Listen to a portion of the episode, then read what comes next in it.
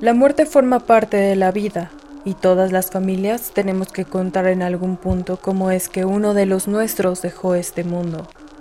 Algunos podrán decir que perdieron a alguien en un accidente.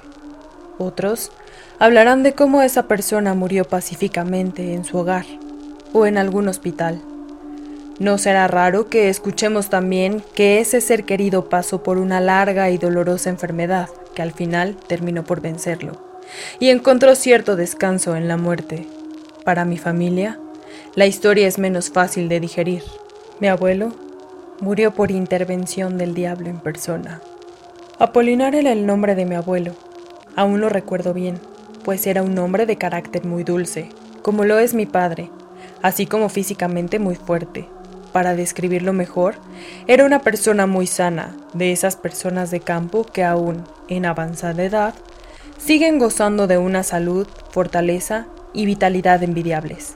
Vivía en San Cristóbal Suchistlahuaca, en Oaxaca, un lugar muy bonito en la Mixteca Alta, cuyo nombre significa literalmente el llano de las flores.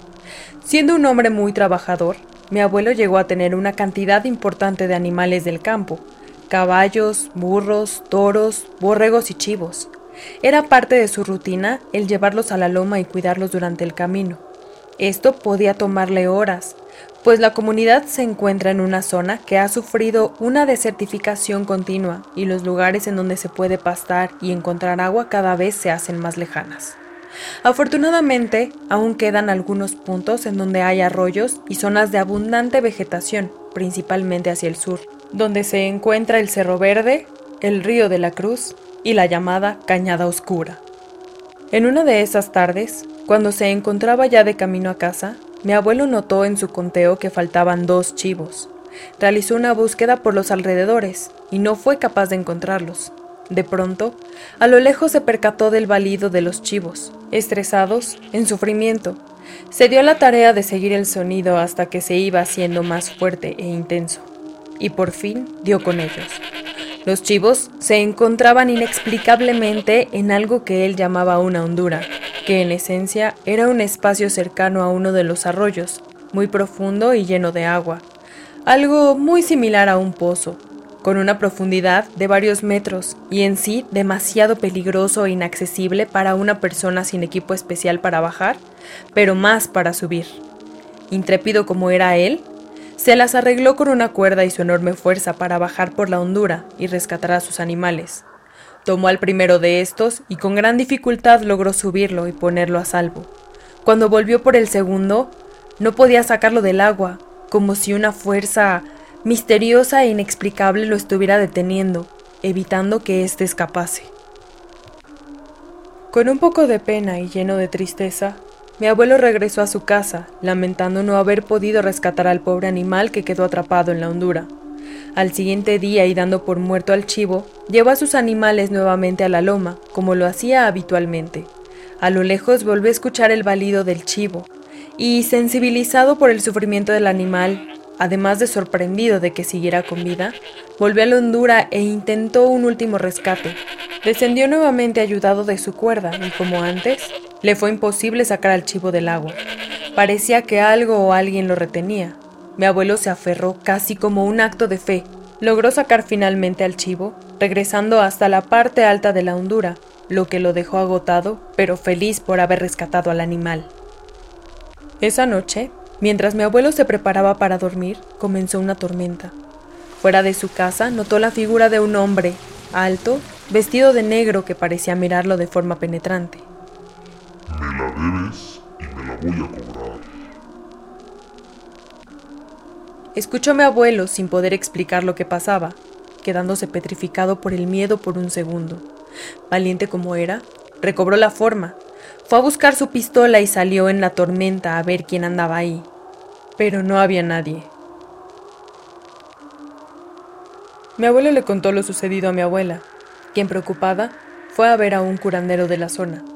El curandero le dijo que mi abuelo debía verlo, pues con toda certeza se encontraba en peligro inminente.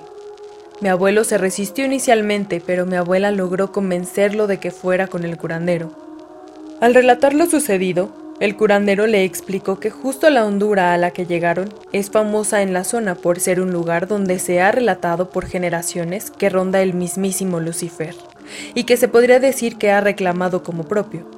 Le explicó que el chivo había sido igualmente reclamado por el diablo, y que al salvarlo, había desatado su furia, y que lo que había presenciado en su casa era justamente la advertencia de que el diablo cobraría su deuda, el alma de mi abuelo. Mi abuelo también era muy testarudo, y al principio pensó que se trataban de patrañas.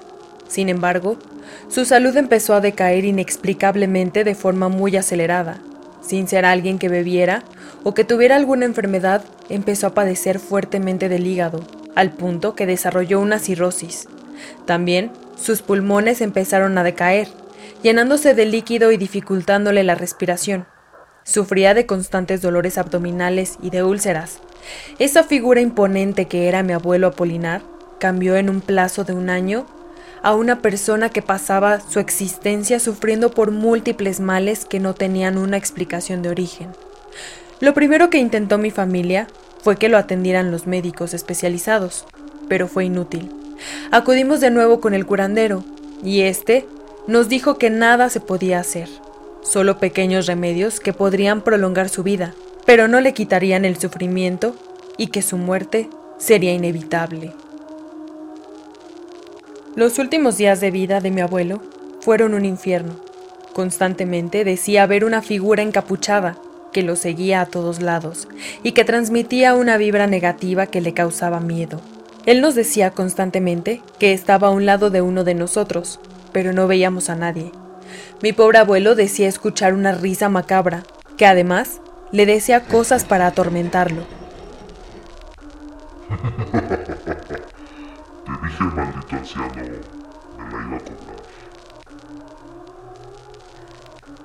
Finalmente, después de un año de martirio, mi abuelo pudo descansar en paz.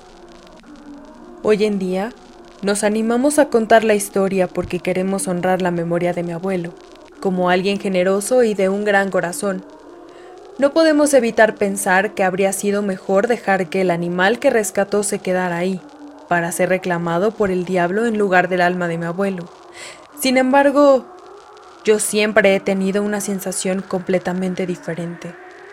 Creo que lo que el diablo realmente quería era a mi abuelo, y que lo que le molestó es que gracias a su gran fortaleza pudo salir de esa hondura, escapársele Lamentablemente, la experiencia de mi familia es que nadie, ni siquiera alguien tan bueno y fuerte como mi abuelo, se le pudiera escapar al Señor de las Tinieblas.